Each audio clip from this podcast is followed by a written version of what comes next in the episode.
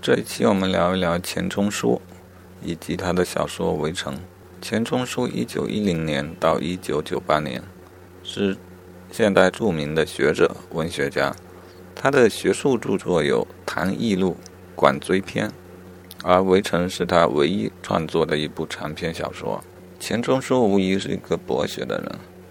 据说他在学英语的时候是抱着一本大词典来啃的。不是说他有多么的艰苦，而是他能够从词典中找到学习一门语言的乐趣。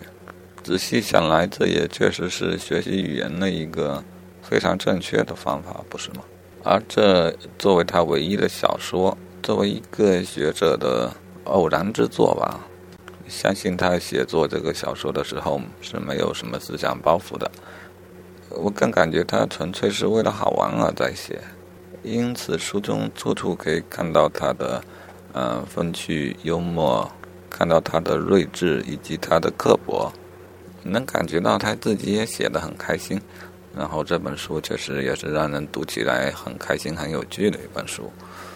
嗯，书中有许多妙语佳句啊，比如说拍马屁跟谈恋爱一样，不容许有第三者冷眼旁观。也比如说。哎，当他描写到一个鲍小姐的时候，这么写？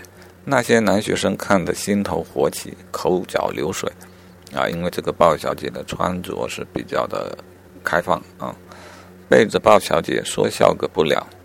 有人叫她熟食铺子，因为只有熟食店会把许多颜色暖热的肉公开陈列。又有人叫她真理，因为据说真理是赤裸裸的。鲍小姐并非一丝不挂，所以他们修正为局部的真理，等等等等。